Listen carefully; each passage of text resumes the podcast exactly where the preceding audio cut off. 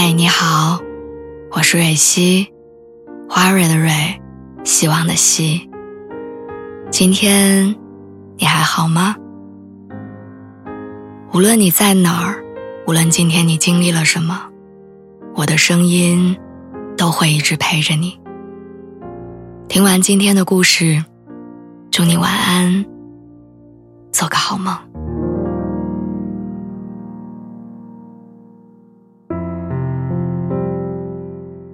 我今天称体重，发现轻了七斤。想不到心还挺沉，摘出去一个人，就少了七斤。我们把分手定在了周六的上午十点，是一个大晴天。他说适合搬家，花了三个小时。一点一点擦掉共同生活的痕迹，在大箱小箱看着他装车，最后站在门口谁也不说话。毕竟，该说的，早在之前的日子里说尽了。没有狗血的剧情，大概同这世间大部分的情侣一样，吵很多次架，没完没了的冷战。所有以沟通开场的和解，都会变成推诿和埋怨。然后从某天开始，觉得自己爱不动了，时间都拿来回想曾经的记忆，生活中却不愿意再看他的脸了。于是分手到来的时刻，我们只给了对方一个拥抱，很久很久的那种。他哭了，很少见的。而我意外的没哭，大概是因为约了闺蜜，总觉得这会儿哭不漂亮。闺蜜说要庆祝，庆祝分手快乐，单身万岁，庆祝可以遇到更好的人。但我明明记得，遇见他的时候，我就已经认定了，说这个人就是那个更好的人。所以你看，爱情这个东西，不管来还是走，半点不由人。开始的时候总想以后，结束的时候又总想以前。一来二去，走散了。通宵之后睡了一整天，睁开眼已是傍晚，房间灌满车水马龙的鸣笛声。巨大的孤独感一下子将我击中，好像那种麻药劲儿刚过，你伤口开始出现的疼，然后眼泪止不住的往外流。原来，二十七岁失恋也会和十七岁一样痛哭流涕，只因为认真的爱过一个人。那段时间整宿的失眠，工作又像打了鸡血，强迫自己不去想这件事儿。可是我每天最害怕的就是回家。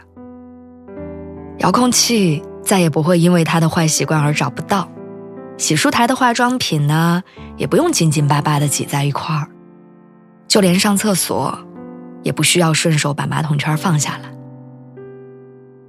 比起那一半的空缺。整个家过于规整的样子，让我无所适从。对，还有那些琐碎的边角，那些地方都堆满了他的痕迹。你要洗衣服的时候，才发现脏衣篓的最下面有一双深色的袜子。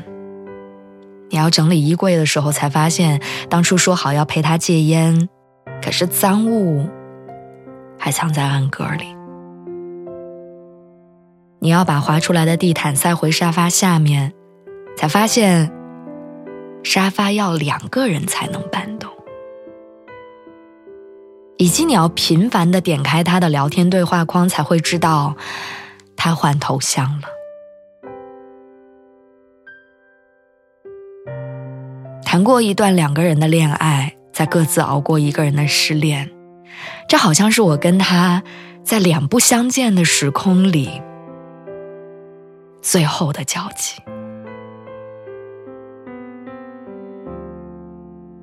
换头像就像是一个引子，让我们的竞争欲一下子涌上来。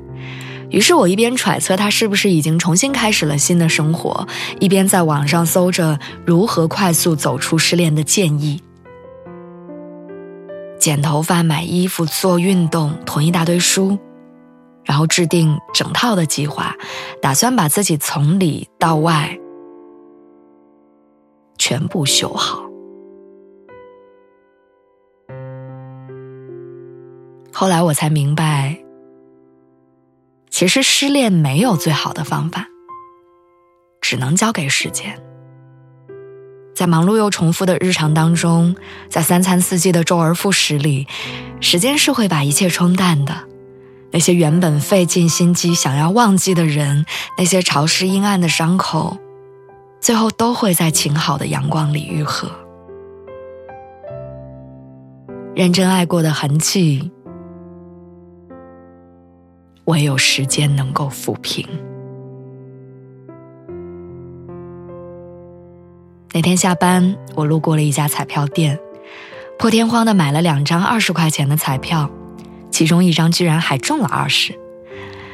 我不知怎么的，有一种既输又赢的感觉，就像对于这段感情的隐喻，得失都要对半。我听人说，失恋是关于自我的摧毁和重塑的生死场。摧毁的时候兵荒马乱的，今天这样，明天又是另外一番光景。刷到治愈的文字，就觉得伤口好了大半；可是刷到长篇的失恋分享，又感同身受的跟着流泪，然后安慰自己：脆弱也没关系，心也好。精神状态也好，毁掉碎掉无数次，然后又一点一点的重新长出皮肉来。但重塑经常是瞧不见的，它在隐秘的时间流逝中发生着，然后某天走出家门，再也不会绕远上班，只是为了避开之前一起去的那家早餐铺子。我们总要接受，身心的一部分就是会因为对方的离开而缺了一角，就像失恋的煎熬会让体重轻了七斤一样。那是心脏的重量，也是爱过的代价。我给了我的爱情一个倾尽所能的交代，而现在。我要继续往下走了。